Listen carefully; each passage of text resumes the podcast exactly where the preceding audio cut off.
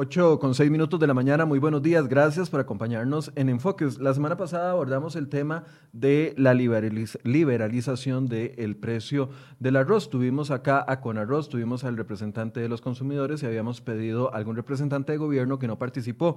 Y se planteó este debate si era necesario o no liberalizar el precio del arroz en vista de las condiciones que tenía el país. Y debate que planteó, y quiero dejarlo muy claro, lo planteó el mismo gobierno con un anuncio que hizo la ministra de Planificación, doña Pilar Garrido, donde eh, nos parecía muy bueno a muchos de los sectores ver que el gobierno de Carlos Alvarado por fin iba a dar un paso en beneficio de los consumidores liberalizando el precio del arroz y que esto podría traer una rebaja en el costo. Bueno, era muy buena noticia como para ser cierta y es que ayer mismo el gobierno en un acuerdo que hizo junto con, con Arroz eh, escondidas, podríamos decirlo, porque no lo conocimos hasta que ya estaba eh, firmado por la ministra de Economía, se echa para atrás completamente y más bien ahora, además de mantener las condiciones actuales que tienen el precio del arroz, vamos a tener que financiarles a través del el INSIL, el Sistema de Banca para el Desarrollo, eh, parte de la actividad arrocera. Bueno, queremos abordar ese tema hoy, como siempre,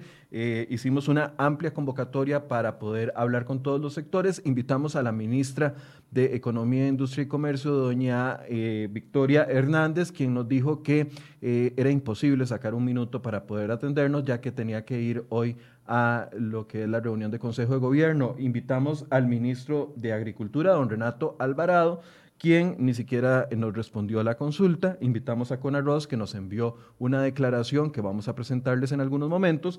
Y eh, invitamos a otros tres sectores que así sí están aquí representados. Nos acompaña don Eli Feinza, economista que ha estado dándole pulso a este tema.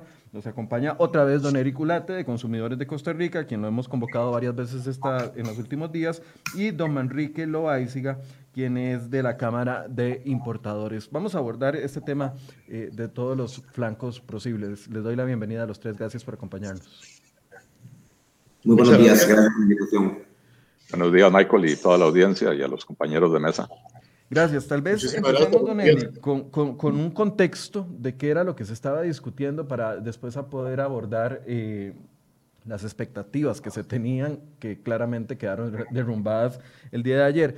El contexto inicia con la declaración de la ministra de eh, Planificación, coordinadora del sector económica, coordinadora del sector económico, prácticamente la que maneja y concentra toda la información relevante con respecto a temas económicos, donde dice que van a liberalizar eh, o que van a analizar la posibilidad de liberalizar el precio del arroz, entre otros productos. Ese es el contexto en el que empieza esta discusión, que nadie la estaba teniendo hasta que el gobierno mismo la plantea, Don Eli.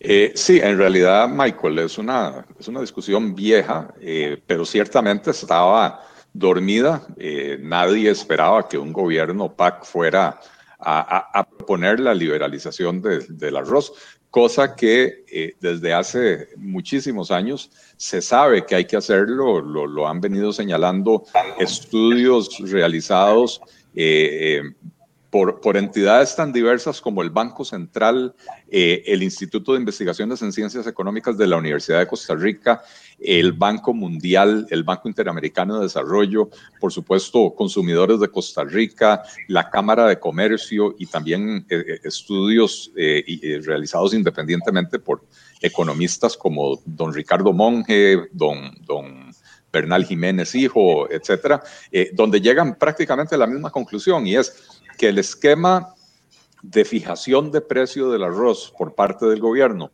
sumado al esquema de protección arancelaria que tiene el arroz, sumado al hecho de que tienen una ley la que le da eh, creación a, la Corporación Nacional Arrocera con arroz, eh, eh, que todo ese esquema básicamente lo que hace es crear un monopolio de facto que actúa en perjuicio de los consumidores, restringiendo la producción, aumentando los precios, eh, pero además con una serie de, prebendas que son realmente eh, ofensivas para la población costarricense.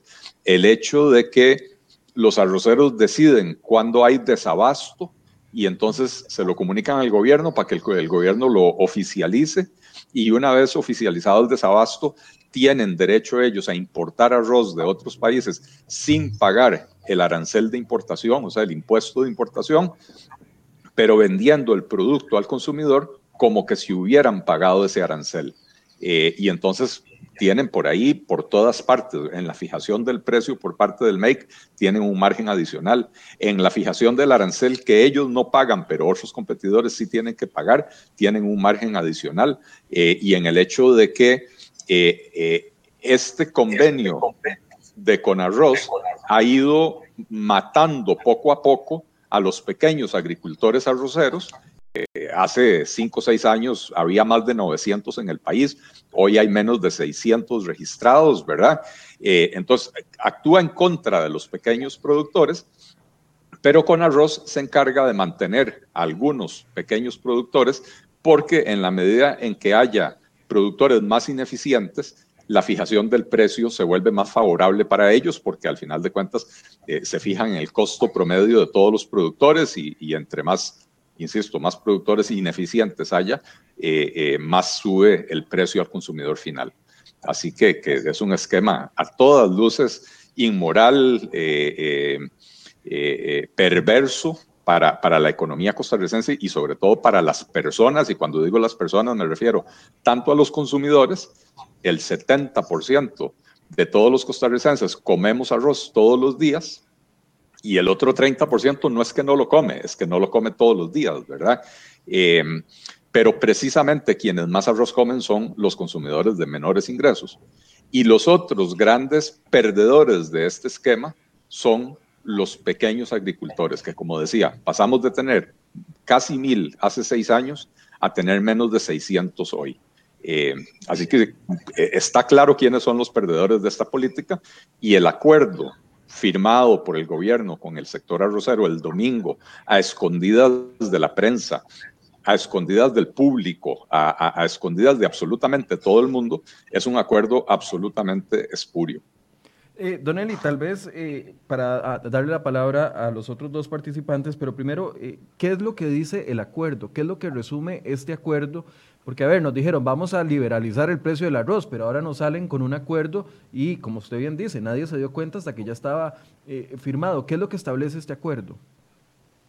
Precisamente lo contrario, ¿verdad? Se, reafirma que el, Ministerio de Economía, Industria y Comercio seguirá fijando el precio del, arroz con este esquema perverso que ya describí en, mi primera intervención.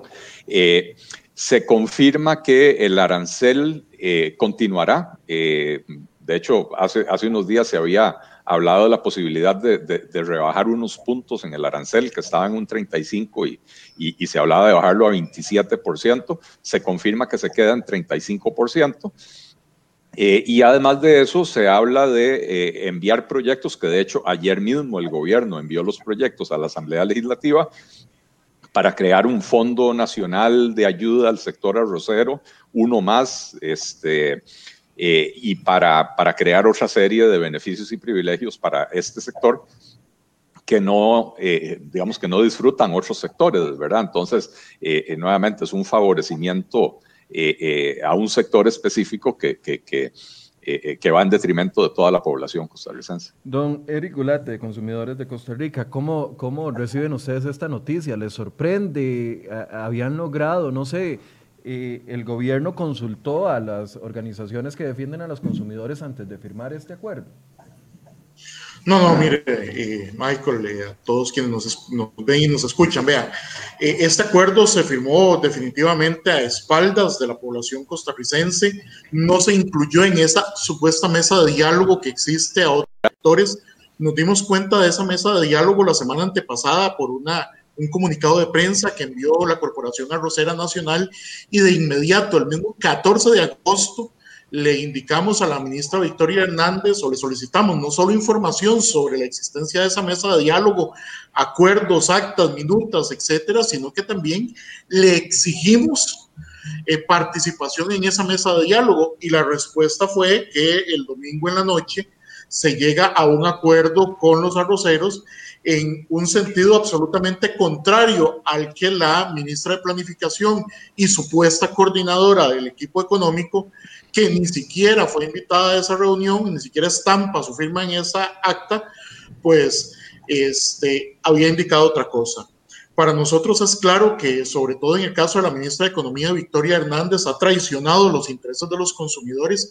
A ella le corresponde y hay que estárselo recordando a cada rato que a ella le corresponde por ley eh, comandar la institución que tiene que ver con la defensa de los derechos de los consumidores y sin embargo pues ha traicionado lo establecido en esa ley no le ha dado participación a los consumidores ni a ningún otro sector que no sea eh, propiamente el arrocero en esa mesa de diálogo y peor aún, perpetúa un esquema de fijación de precios tan perverso que incluso mantiene una fijación de precios mínimos al arroz. Es decir, los comerciantes se ven imposibilitados de cobrar por el arroz menos que el precio mal calculado por el Ministerio de Economía les indica.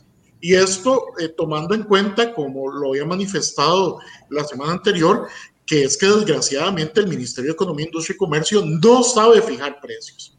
Y en este sentido, pues desgraciadamente eh, no nos queda más que censurar la actitud cobarde de doña Victoria Hernández, en donde ni siquiera da la cara por esos actos que está realizando en contra de la población que debería estar protegiendo según lo establece la ley.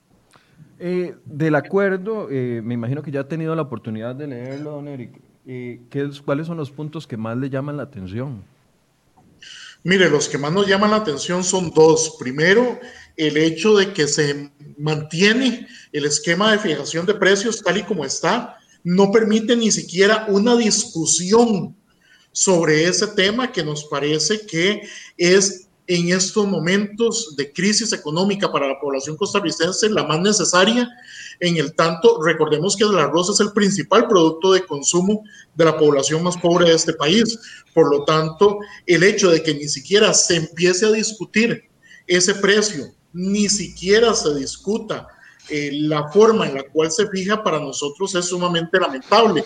Y lo otro es que prácticamente se le garantiza eh, al sector arrocero que no se van a ver afectados por la disminución o la desgrabación arancelaria que se da a partir de lo negociado en el Tratado de Libre Comercio con Estados Unidos, lo cual obviamente significa una barrera de entrada a un producto del cual Costa Rica no produce ni siquiera la mitad de lo que consume.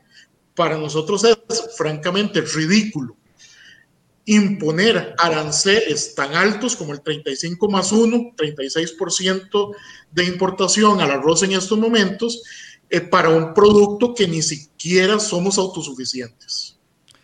Don Manrique, eh, desde la perspectiva de los, de los importadores, ¿esto de una u otra forma les mantiene las barreras que ustedes eh, en diferentes productos, no, yo sé que no es específicamente el arroz, pero las barreras que han visto para poder traer productos que sean más baratos para los consumidores.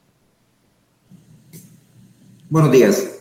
Mira, este, este acuerdo de a domingo en la noche, que la verdad ninguno de nosotros nos comemos, este arroz ya estaba más que cocinado desde hace días y simple y sencillamente, mientras todo el país se entretenía con la metida de escarpines de Prieto, nos sacaron esto por debajo de la mesa. Es la manera, la manera de trabajar de esta administración, una manera sin coherencia. Mira, pareciera que al Ministerio de Agricultura el comercio exterior solamente le importa para la exportación de cerdos. De ahí para afuera, para nada más le importa el comercio internacional. Tenemos que ver esto un poco más hacia adelante. Estamos a tres años de la liberación del precio de, bueno, y para otros productos. Perdón, se le, se le, se le pegó la transmisión y no le escuchamos. ¿Estamos a tres años de qué? Estamos a tres años de que se abran los aranceles eh, en vista a los acuerdos comerciales eh, del, del, NAFTA o del CAFTA, perdón, de hace 10 años. Y no solamente para el arroz, para el, eh, para el pollo, para lácteos, para otros productos. Y ya estamos empezando con el proteccionismo sin sentido. Pero ahora viene un asunto. Esta administración es totalmente proteccionista. Recordémonos las múltiples declaraciones del ministro de Agricultura, donde él ha, ha sido un fuerte defensor del proteccionismo. A esto tenemos que sumarle que, la, que COMEX está totalmente acéfalo. COMEX en este momento es un barco a la deriva y prácticamente quien está mandando el, comercio internacional en Costa Rica, y lo podemos ver con las negociaciones que se han dado con Panamá en los últimos días, es, eh, es este el Ministerio de Agricultura. O sea, desde las Salles se está manejando la política de comercio exterior en este momento de Costa Rica.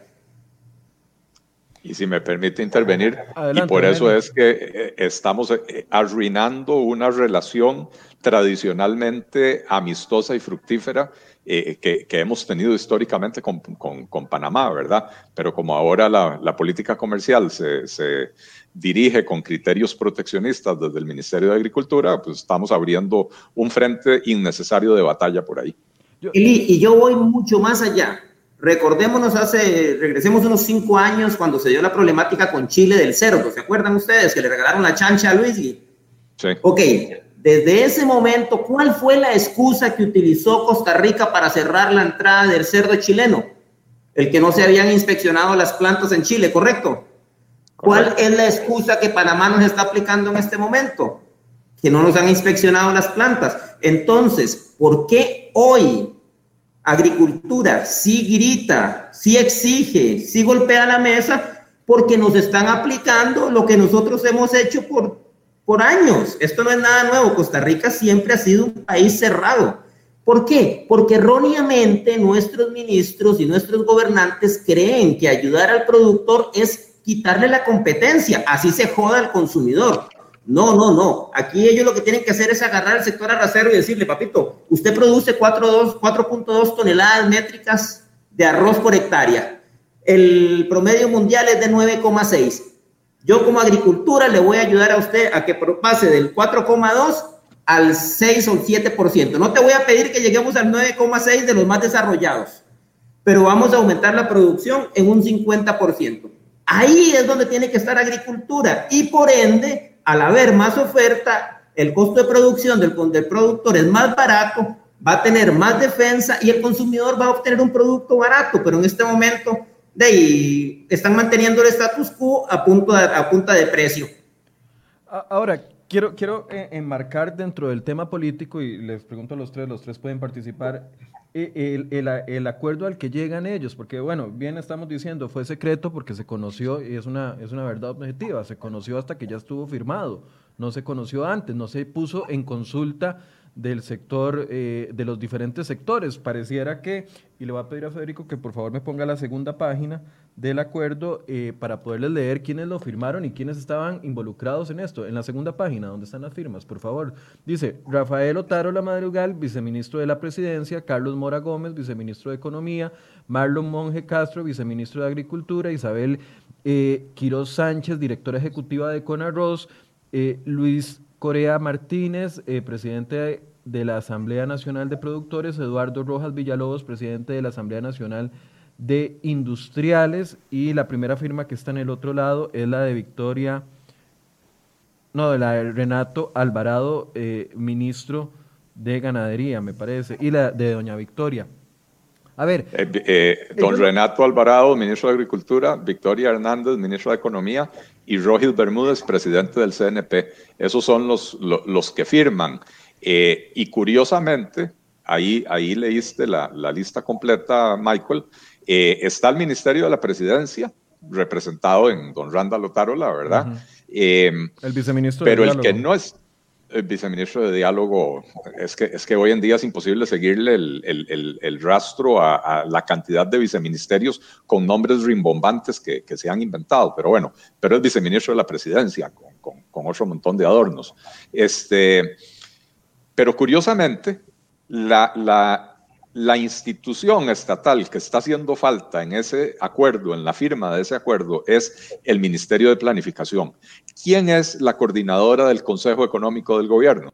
es doña Pilar Garrido, ministra de Planificación, que fue precisamente quien puso sobre la mesa la noción de que el gobierno estaba analizando una propuesta para liberalizar el precio del arroz. Entonces, da la impresión de que a doña Pilar le zafaron la tabla no voy a decir que esto lo hicieron a espaldas de ella porque no lo creo, creo que al estar el Ministerio de la Presidencia ahí presente, es una señal de que a doña Pilar le zafaron la tabla y le dijeron, no, mamita, cierre la boca, deje de hablar estupideces, esto no va con la, eh, eh, con la tradición proteccionista del PAC, este, y entonces no vamos a liberalizar nada y usted se va a quedar al margen de esa discusión. Y para eso vamos a mandar al viceministro del título de 27 palabras eh, para que él supervise a los, a los ministros proteccionistas del gobierno para que logren este acuerdo con eh, la Cámara de Arroceros a espaldas del público y de, y de absolutamente todo el mundo. Entonces, esto, aparte de que es, un, es una bofetada en la cara de los consumidores costarricenses, eh, también refleja que el, el, equipo de, el equipo económico del gobierno eh, anda a la deriva, el liderazgo de ese equipo no, no, no, tiene un verdadero liderazgo, pero además lo que proponga y lo que quiera hacer carece de importancia para el presidente de la República, porque así se demuestra con la presencia de don Randall Otárola en, en, esa, eh, eh, en esa firma, ¿verdad? Entonces, nos, nos, el acuerdo espurio del domingo nos revela muchísimas cosas. Lo que ya sabíamos, el ADN del PAC es un ADN proteccionista, eso ya lo sabíamos, a nadie le tiene que sorprender. Eh, y lo que además todos sospechamos que es que este gobierno es un desorden completo, que en este gobierno las opiniones del equipo económico no le importan a absolutamente nadie eh, y que seguiremos a la deriva dando eh, palos de ciego y, y, preservando privilegios, porque al final de cuentas lo que, lo que son es clientelistas que están en el poder para favorecer a grupos poderosos que al final les pueden ayudar a financiar campañas políticas. Yo, leí todos los nombres porque precisamente quería exponer quiénes son los sectores que están eh, en la toma de esta decisión. Y básicamente es con arroz y gobierno, no hay ningún otro sector externo, porque es que si uno se va al punto número uno, hablan de una mesa técnica de diálogo y, y una mesa de, técnica de políticas públicas del sector arrocero y uno esperaría que, que al decirnos de que está esta discusión en el marco de una mesa técnica estén representados todos los sectores. Y sobre lo mismo dice doña María Hernández eh, ¿hay algún arrocero aquí que va a dar su versión? Es que siempre me gusta escuchar ambas versiones para tomar un criterio objetivo. Doña Ana, invitamos a la ministra de Economía, Industria y Comercio, doña Victoria, invitamos a don Renato, ministro del MAC, de, de Agricultura, e invitamos a Conarroz que les vamos a poner ahorita una declaración que ellos nos mandaron. Esas fueron las respuestas. Claramente no hay una apertura para poder discutir transparentemente el acuerdo. El acuerdo se firmó y listo. Pero les decía, estamos mencionando a todos para, para ver que hay sectores que podían o que tenían que tener voz en esto y no lo tuvieron, como son los consumidores, Eric. Sí, Michael, vea, nosotros desde el 14 de agosto, el día siguiente que al, al vamos a ver, a la declaración de Conarroz, donde eh, dio a conocer la mesa de esta existencia, de esta mesa técnica que no, no sabíamos que, que, que se había convocado. Ojo, la había convocado el Ministerio de Economía desde mayo y no sabíamos de su existencia. El ministerio es, que defiende a los consumidores. Sí, precisamente. Okay. Es a partir de un comunicado de prensa de Conarroz donde eh, pide claridad al gobierno, en donde insiste que está desde mayo participando en una mesa de diálogo convocada por el Ministerio de Economía, de la cual nadie más sabía su existencia. Entonces, el 14 de agosto le solicitamos a Victoria Hernández, ministra de Economía, mediante una carta, eh, no solo la información relativa a esa mesa técnica, sino también nuestra incorporación en esa mesa técnica. Aquí estoy esperando. ¿Cuál, ¿cuál era el interés, responda. Eric? ¿Cuál era el interés de que si, cuál era el interés de ustedes de participar en eso? A ver, si se iba a liberar el precio del arroz, entonces ustedes querían dar algunas opciones o algunas sugerencias con respecto a esa liberalización. Sí, claro, nosotros queríamos tener este, voz en esa discusión que se estaba dando en una mesa supuestamente técnica, en una mesa de diálogo donde deberían este, impulsarse las políticas públicas en materia de arroz. En este sentido, nosotros le habíamos propuesto, reitero, a doña Victoria, eh, nuestra participación en del 14 de agosto y aquí estoy esperando que esta señora responda. ¿Por qué? Porque es claro y evidente que no existió de parte del Ministerio de Economía, Industria y Comercio a contrapelo de lo que establece la constitución política en el artículo 46 y la ley de promoción de competencia y defensa efectiva del consumidor, la este, noción de incorporar a los consumidores en ese tipo de diálogo.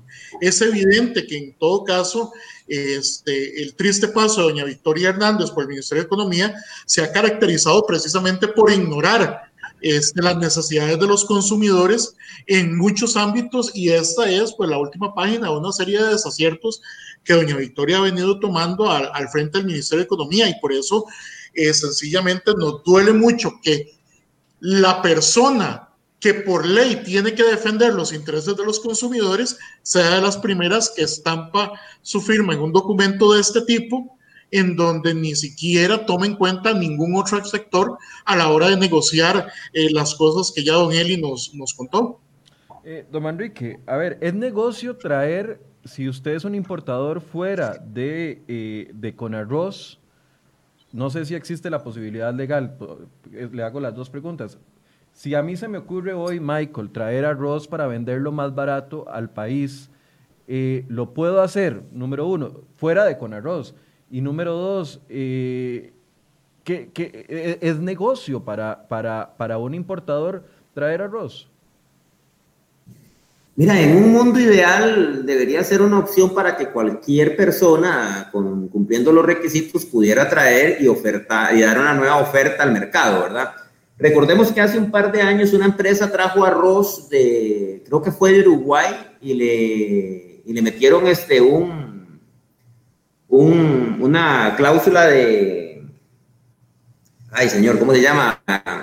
Una cláusula proteccionista le metieron una salvaguardia, exactamente. Y al final este, la empresa tuvo, tuvo pérdidas y nos ganamos un problema con Uruguay. Eh, o sea, un negocio que puede ser simple, transparente y sencillo, de ahí le atravesaron unas cláusulas de salvaguardia. Y viene un asunto muy importante, porque yo lo veo para, para otros productos agrícolas que pedir un permiso de importación es un suplicio y, y, literalmente hay permisos de importación que son dados a dedo por el ministro de Agricultura. Así usted cumpla todos los requisitos. Mi pregunta es, ¿es ¿el arroz estará entre esos permisos de a dedo que el ministro de Agricultura se le queda? Ya que aquí estamos viendo que todo lo manejan a, desde las eh, altas esferas. Obviamente que así va a ser y obviamente eso lo que hace es limitar la competencia. Porque si el, mercado del arroz es un mercado muy atractivo, el consumo es masivo, pueden haber más opciones de importación, más opciones de suplencia. ¿Qué va a generar eso? Una mejora en el precio para el consumidor. Lo que pasa que en este momento, de, no sé, la verdad, si usted me pregunta a mí que si yo me pondría a, a, a traer arroz, a traer arroz, yo te diría que no, viendo cómo está el panorama, más que todo por toda la atravesada de caballo que le ponen en el camino y jugándose uno cláusulas de desabasto y jugándose uno un montón de cosas. No, o perdón, cláusulas de desabasto no, salvaguardias. Salvaguardias. Ahora, aquí hay una cosa que, que, que, se ha venido dando vueltas en todo esto y es el montón, la campaña de miedo. La campaña de miedo. Hasta hace poco, milagrosamente, se perdieron los anuncios una vez firmado el acuerdo pero hace poco estábamos hablando de, nos decían en la radio que, que era para proteger al productor, proteger al consumidor, pero son las mismas cosas que decían cuando se estaban abriendo las telefonías o cuando se hablaba del TLC con Estados Unidos, que si abríamos la telefonía se iba a quebrar el ICE y que no íbamos a tener opción de teléfono. No, no, no, señores, véalo hoy, usted compra el chip en la calle, o sea, el consumidor ganó, el consumidor tuvo más alternativas, el mercado creció. Anteriormente a, telecomunicaciones solo había menos de un teléfono por persona. Hoy en día hay más de dos teléfonos por persona. O sea, el mercado crece, la economía es sabia, el mercado se regula por sí solo. El problema con el mercado es cuando el Estado le mete la mano. ¿Y qué nos hace a nosotros? Que Costa Rica en este momento tenga el tercer arroz más caro de la OCDE nosotros, nuestros, los ticos, estamos pagando el tercer arroz más caro solamente por mantener una estructura que ya se ha demostrado que no sirve, ya se ha demostrado que no sirve y está siendo alcahueteada de, por gente que no tiene visión más allá de la nariz, como les decía anteriormente. Para la Salle, en este momento, el comercio internacional es solamente exportar cerdos. Nada más, de ahí para afuera no hay comercio internacional que os sirva.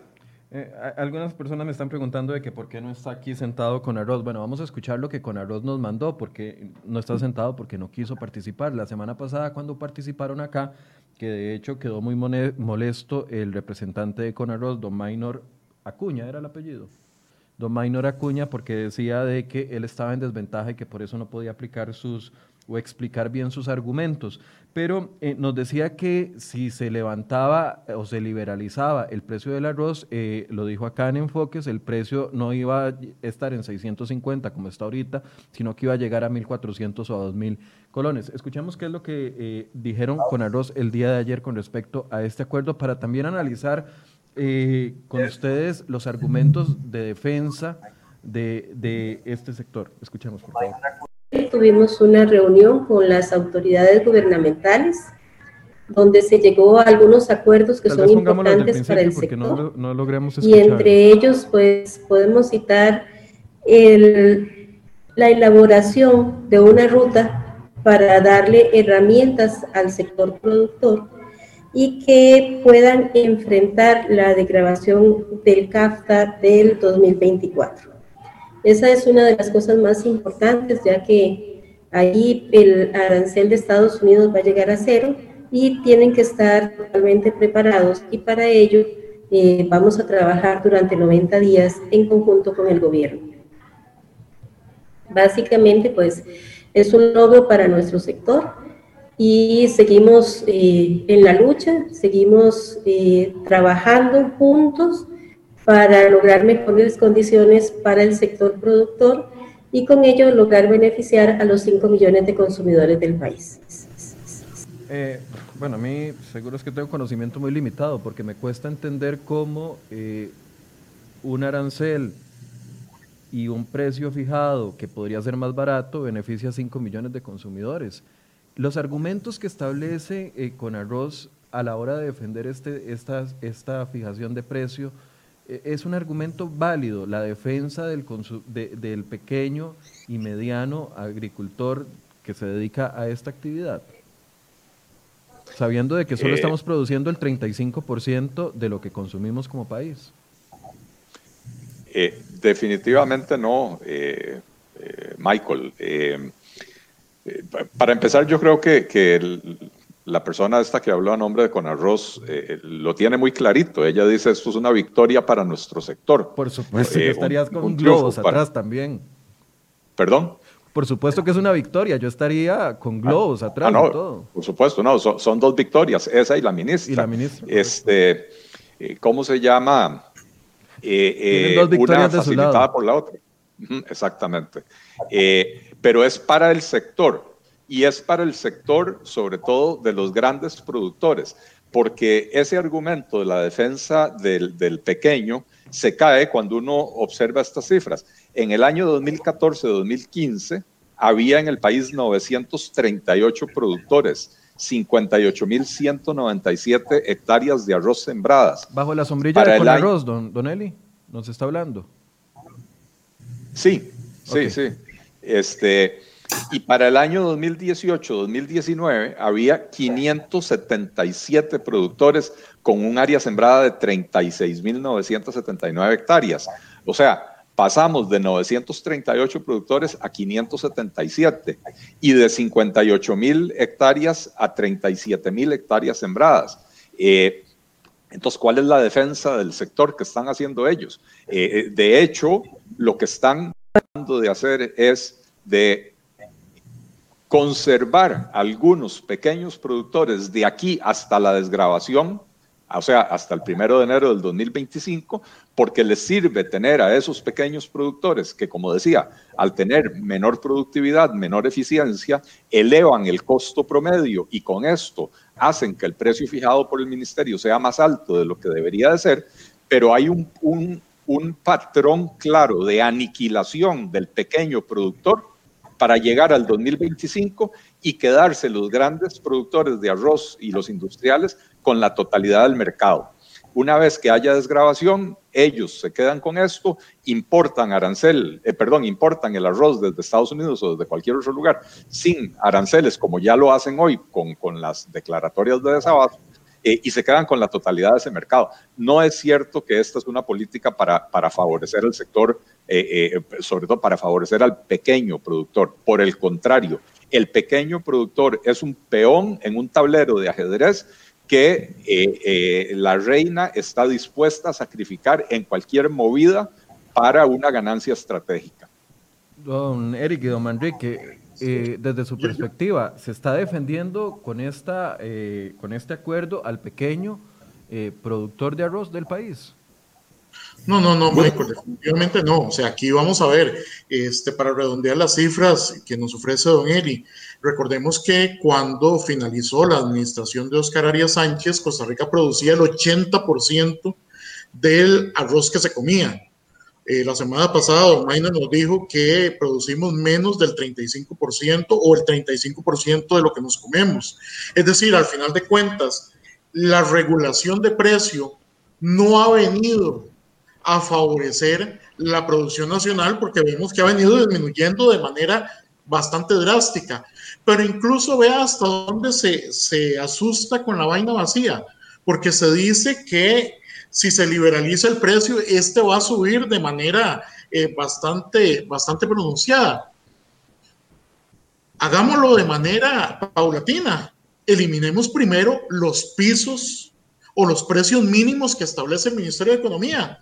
Si el temor es que el precio suba según, según el sector y según el mismo Ministerio de Economía, entonces quitemos los precios mínimos, dejemos que los comerciantes compitan con precios hacia la baja pero no quieren ni siquiera permitir la eliminación de los precios mínimos al arroz.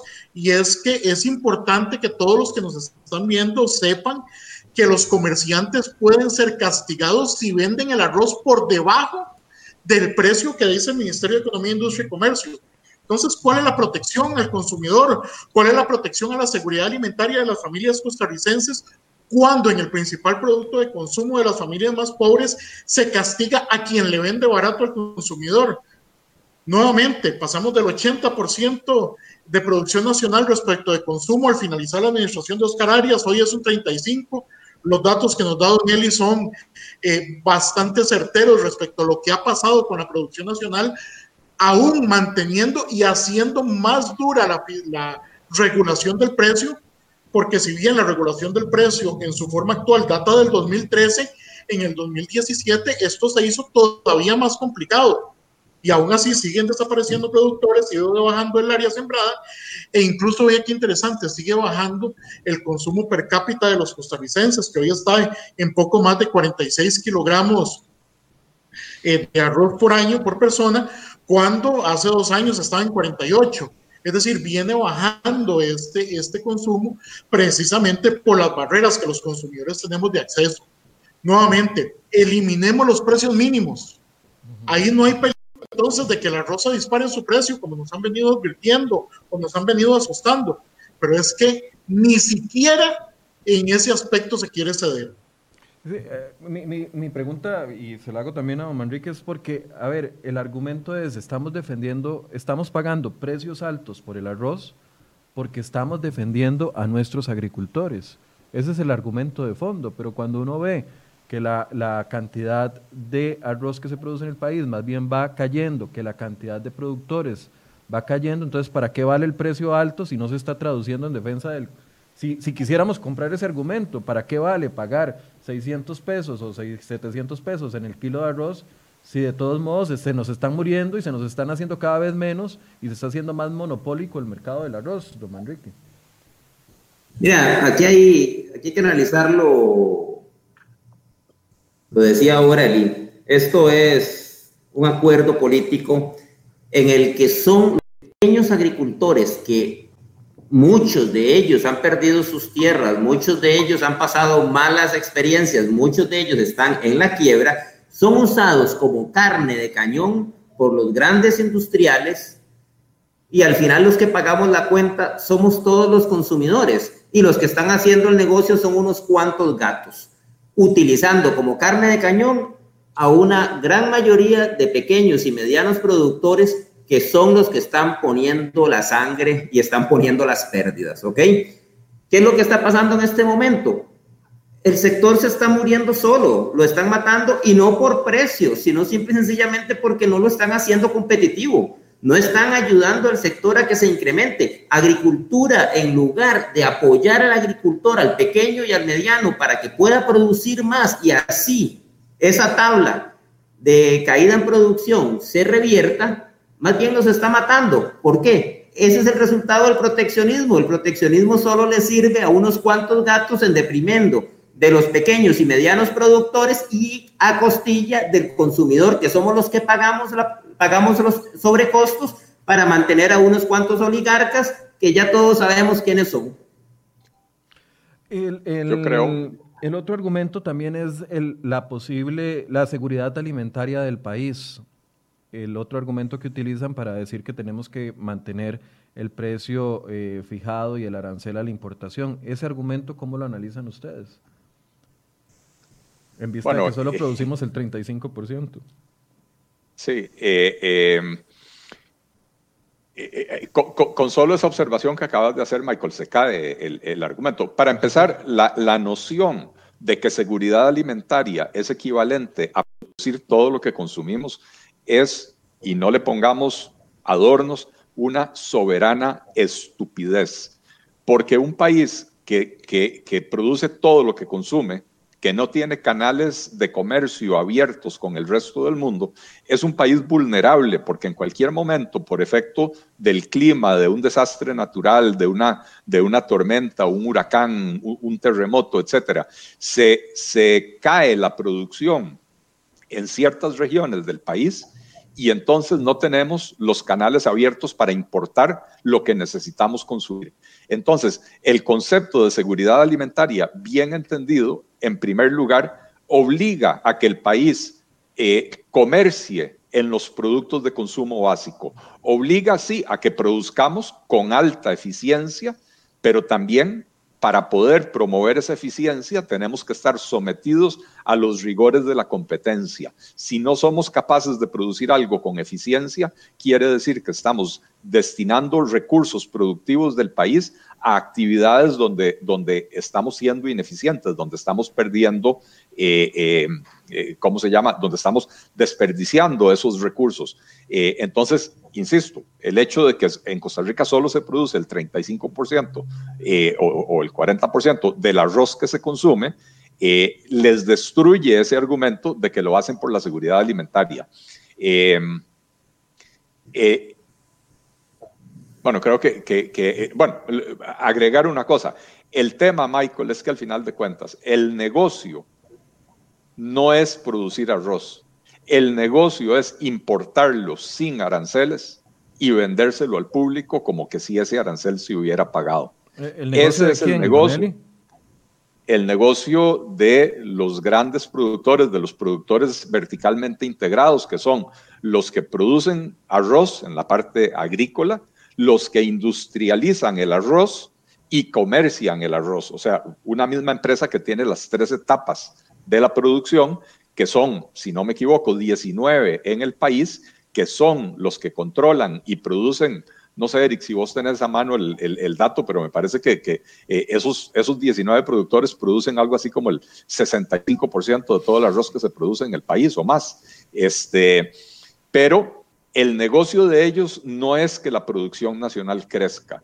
El negocio de ellos es tener pequeños productores altamente ineficientes y por lo tanto no hay presión al MAG para que el MAG haga lo que, lo que dice don Manrique de darles asistencia técnica para que puedan mejorar su productividad. Es tener pequeños productores ineficientes que con su ineficiencia impacten el modelo de fijación del precio del arroz eh, porque sube el costo promedio de la producción del arroz, con lo cual sube el precio al consumidor del arroz, y simultáneamente declarar desabasto rápidamente para poder pasar el resto del año importando arroz libre de aranceles, vendiéndoselo al público como que si el arancel se hubiera pagado. E-, Ese es el modelo de negocio. Esa fue una pregunta que yo le hice la semana pasada a Don Minor de, de Conarroz y no me la respondió. A ver, con arroz puede importar eh, eh, eh, arroz cuando está el desabasto. Puede importarlo sin pagar ese 35%. ¿Quién se deja ese 35%? Porque claramente cuando entra arroz por desabasto y no paga el arancel, igual el precio del arroz sigue costando los mismos 650 pesos. ¿Quién se deja esa tajada que, si mal no recuerdo, en el, en, en el último desabasto habían sido 7 millones de dólares? No sé si estoy en lo correcto o no. El, el importador, Michael, el importador que es a su vez productor de arroz, industrializador del arroz y, comercializador del arroz. Entonces no le paga el impuesto a Hacienda, mete el arroz más barato, se deja lo, que se ganó en impuestos e igual le cobra a la gente eh, el precio como si estuviera pagando impuestos.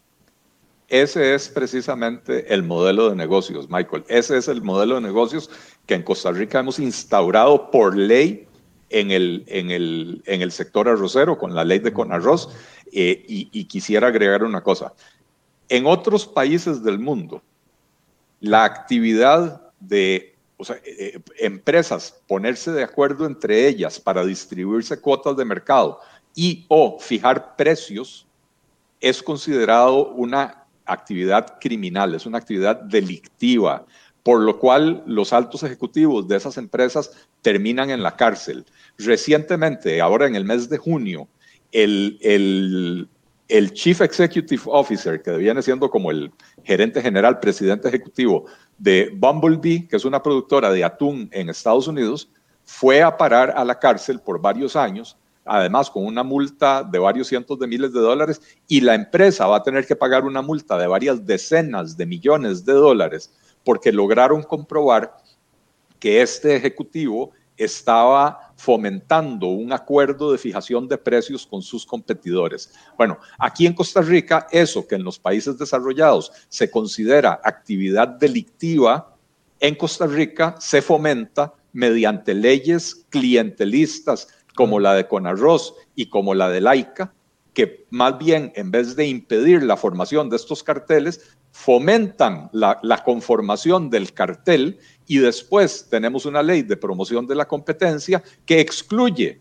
a estos sectores de la acción de la Comisión de, Promoción de la Competencia. Y nos comprometemos ante la OCDE a hacer reformas para, para, para, implementar las reglas de la competencia en más mercados de los, que hoy, eh, hoy, de los que hoy están exentos de las reglas de la competencia y una vez más volvemos a excluir al arroz y al, y al azúcar, en estos dos casos particulares donde hay carteles privados formados por ley, quedan excluidos del ámbito de acción de la, de la Comisión de Promoción de la Competencia.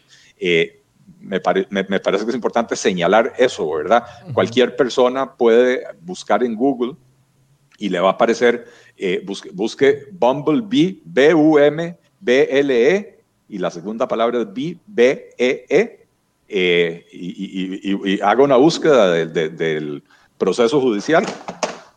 Perdón, se me cayó la, la cámara. Eh, haga una búsqueda del, del, proceso judicial que culminó con la encarcelación del, del, presidente ejecutivo de esa compañía y una multa multimillonaria tanto para él como para la empresa, precisamente por hacer lo que aquí hacen arroceros y azucareros eh, fomentado por la ley.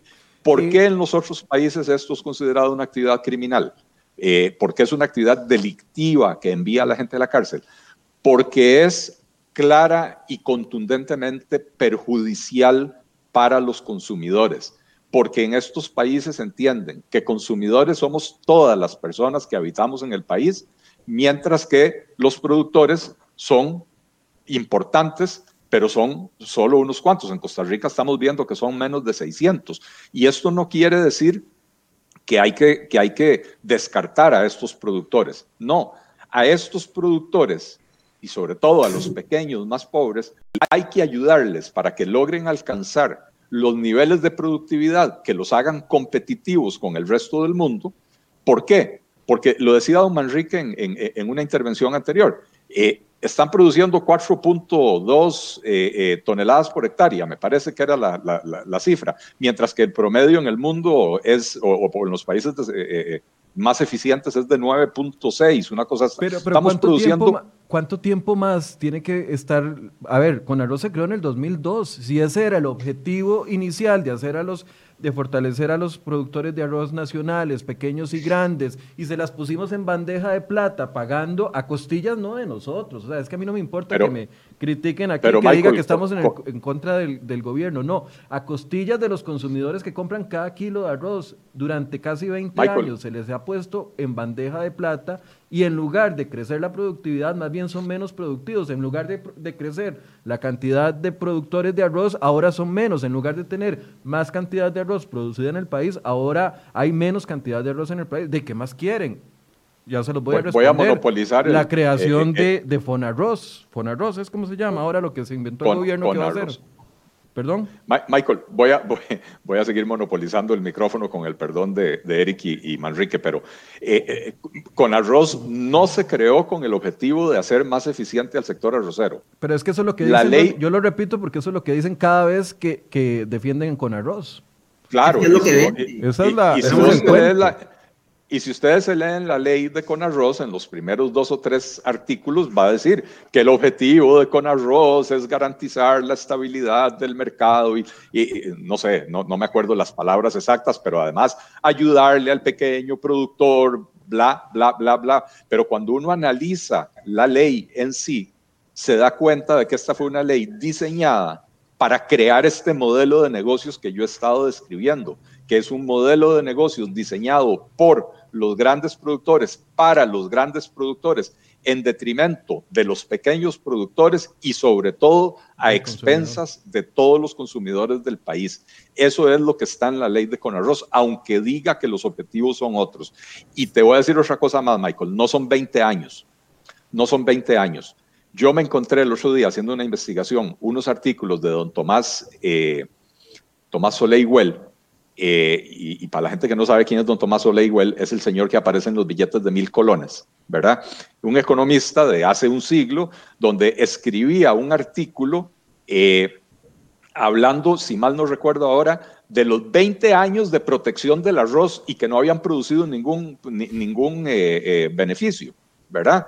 Este, y, y aquí estamos 100 años después, o sea, esquemas de protección han existido a lo largo de un siglo y no se logra hacer que estos sean más eficientes. ¿Por qué? Porque la única forma de hacer que un sector productivo se vuelva más eficiente es sometiéndolo a los rigores de la competencia. Mientras usted lo, lo, proteja de la competencia, jamás va a lograr que eleven la, la, productividad. Eh, déjame, adelante. Déjame, déjame, agregarte, déjame agregarte algo a esto que está diciendo Eli. Si nosotros analizamos, y esta ley tiene más de 20 años, ¿qué ha pasado en estos 20 años?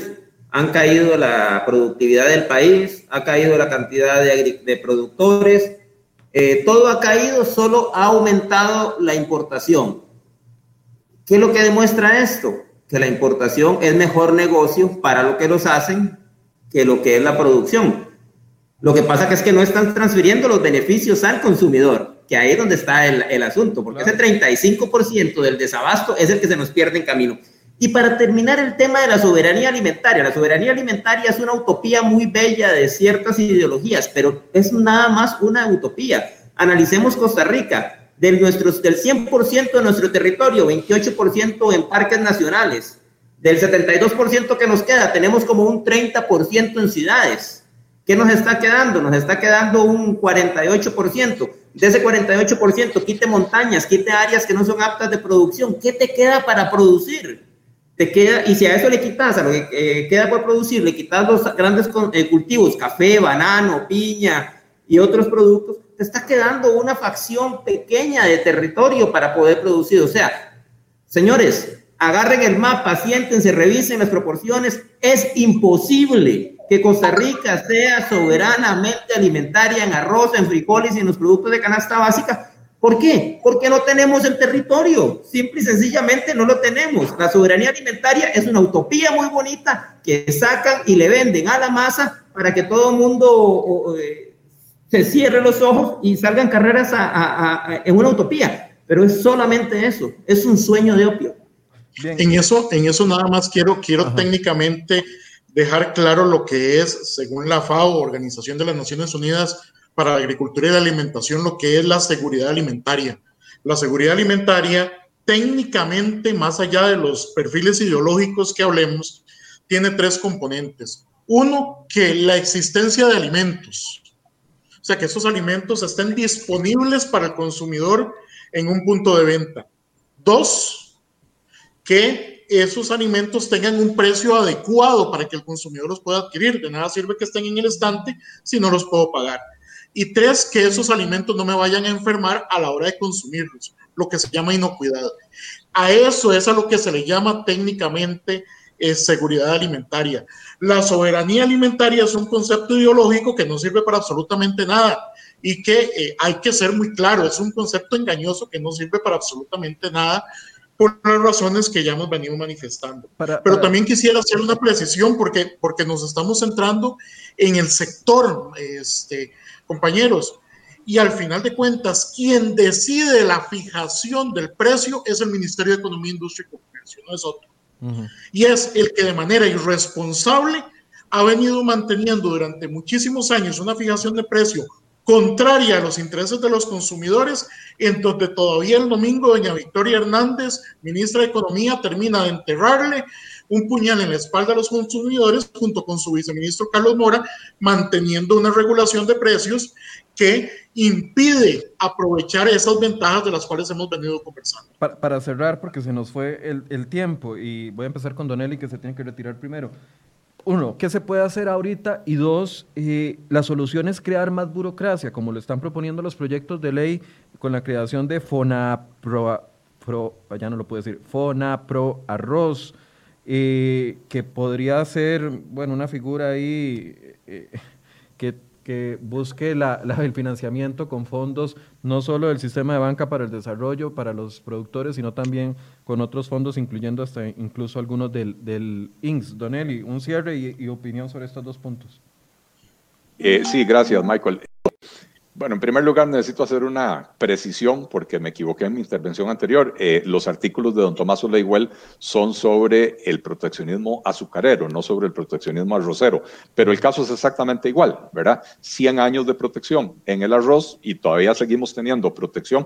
Eh, de, hecho, en el arroz, en el azúcar, eh, los aranceles son incluso más altos que en el arroz, ¿verdad?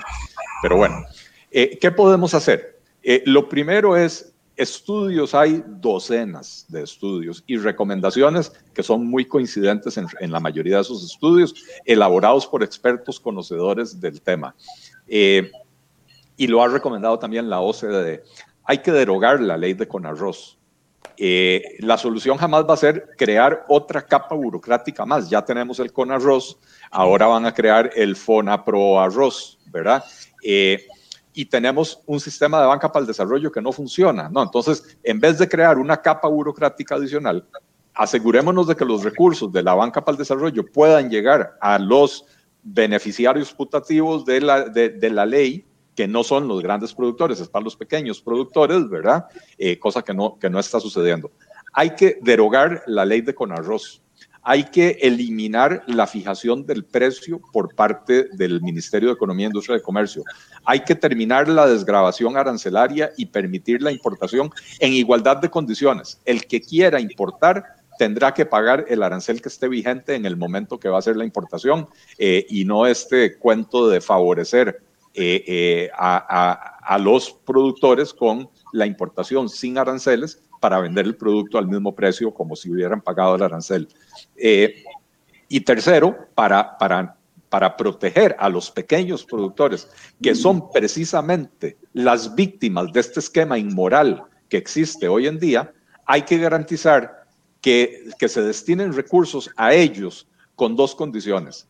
Son solo para los pequeños productores y son solo para tomar medidas para mejorar e incrementar la productividad o para ayudarlos a hacer reconversión productiva, ¿verdad? Eh, eh, nada más, nada más. Hoy en día, según estudios realizados hace 5 o 6 años, eh, el sobreprecio del arroz se traduce en una transferencia de riqueza de aproximadamente 190 a 200 millones de dólares anuales de los consumidores a los productores del arroz. Esa transferencia se reparte de acuerdo a las cuotas de producción, con lo cual el 92% o el 95% de ese monto, o sea, 185, 190 millones de dólares se le entregan a los grandes productores y a los industriales del arroz. A los pequeños productores les tocan migajas. Un pequeño productor eh, recibe en promedio 16 dólares al día de esa ayuda. Un productor grande, un industrial del arroz, recibe en promedio 52 mil dólares diarios de esa, de esa transferencia de riqueza que, se produce por este inmoral sistema que tenemos en Costa Rica. Eh, hay que acabar con eso, hay que someter el sector a mayor competencia y sí, hay que crear programas para garantizar que los pequeños productores no se nos mueran, ya sea que logren incrementar su productividad para que puedan permanecer como productores arroceros o ayudarles a hacer reconversión hacia otros sectores donde puedan ser más, más productivos. Eh, y, me desconecto y me despido. Les agradezco y les pido disculpas por la monopolización del micrófono, pero sí me tengo que ir a una reunión. Estábamos hablando de monopolio de arroz y Don Eli entró con el monopolio del micrófono. es una broma, Don Eli. Muchas gracias por acompañarnos. Gracias a ustedes. Eh, don Eric Don Manrique, eh, la misma pregunta para cerrar sobre el tema de la creación de más, de más, de más,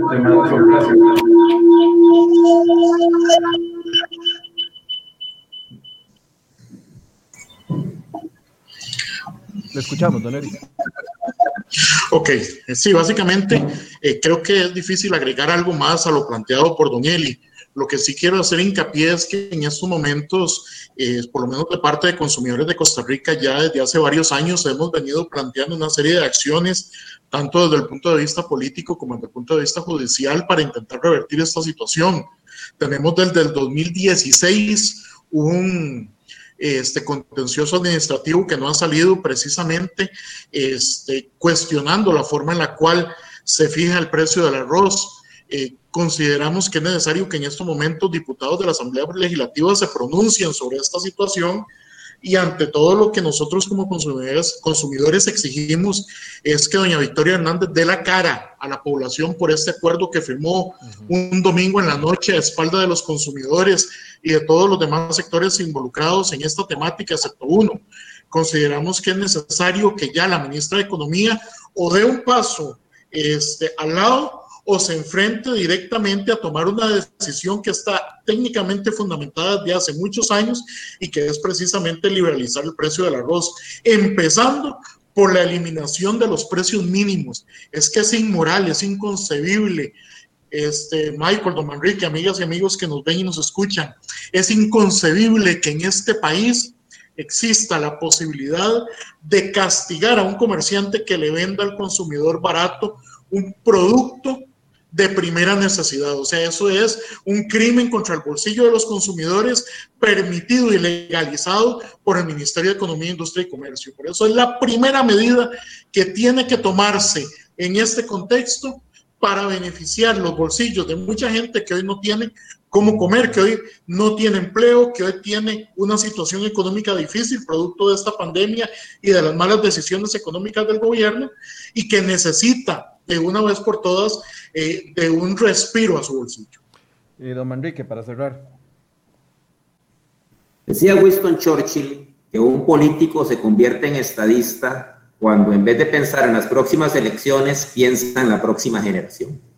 Ya es hora que el señor de Zapote se pellizque, reaccione y se dé cuenta en la posición en la que está. En la situación pandémica, económica, de crisis por todo lado que tiene, y tome el toro por los cuernos. Es hora que él se pregunte a quién le voy a dejar mi legado, a unos cuantos amigotes por unos, por unos cuantos millones de dólares o a cinco millones de personas que estamos necesitados y urgidos de tomas de decisiones. Estamos necesitados y urgidos de liderazgo, necesitados y urgidos de una persona con visión, que en estos momentos nos guíe para poder llevar el barco a buen puerto. Pero pareciera ser que lo que estamos es manejados por una bola de choriceros que lo que están es repartiéndose lo que queda del queque y saliendo como ratas para fuera del país apenas hay un puesto internacional antes de quedarse con nosotros sacando esto hacia adelante. Bien, muchas gracias a don Eric Olati de, Consumidores de Costa Rica, don Manrique Loaizaga de la Asociación de Importadores, a don Eli Feinsay que nos acompañó unos minutos y les repito, Victoria Hernández, ministra de Economía, estuvo invitada aquí, la mesa está abierta, si ella quiere venir a explicar esta eh, decisión, lo volvemos a invitar. El ministro de Agricultura, don Renato Alvarado, estaba invitado y tampoco participó con arroz está invitado y tampoco participó. Esto quiero decírselos porque, a ver, mucha gente pretende que porque el gobierno o porque la otra parte no quiere participar en los programas, entonces no tenemos que hacer programas. Entonces no tenemos que dar los puntos de vista. Entonces no tenemos que explicar lo que está sucediendo solo porque la otra parte calla. No, eso no es periodismo. Periodismo es poner el tema con los elementos objetivos, ponerlo sobre la mesa y que las personas vengan, participan y defiendan sus puntos. Si el gobierno está tan seguro de que el paso que está dando al firmar este acuerdo con los arroceros es un paso firme, leal, en beneficio de los ciudadanos, en beneficio de los consumidores, de la gente que consume esos 43 kilos de arroz al año, ¿por qué no está aquí sentado? ¿Por qué se oculta? ¿Por qué se calla? ¿Por qué no da declaraciones? Es que alguna gente piensa y pretende que hagamos periodismo de ese light, de ese periodismo que no va y confronta, que ese periodismo que no hace las preguntas incómodas. Aquí no lo va a encontrar, discúlpeme. No lo va a encontrar aquí. Si el gobierno está en firme en que el paso que dio ayer, el domingo en la noche, con la firma de este acuerdo, es un paso que beneficia a los ciudadanos, sería el primero en pedir un espacio para estar aquí sentado y explicarlo. Y aunque nos sigan diciendo que no, los vamos a seguir invitando. Porque los puntos de vista no se callan con silencio, los puntos de vista se callan con argumentos. Y si tienen argumentos, deberían de estar acá. Son las 9 de la mañana con 13 minutos. En pocos minutos nos vamos a conectar con otra entrevista que les tenemos programada para el día de hoy. Eh, no les voy a decir la persona, a las 9 y media, eh, 9 y 45 van a conocerla y sé que es una entrevista que también va a dar mucho de qué hablar, así que los invitamos para que se conecten acá en Enfoques. Buenos días.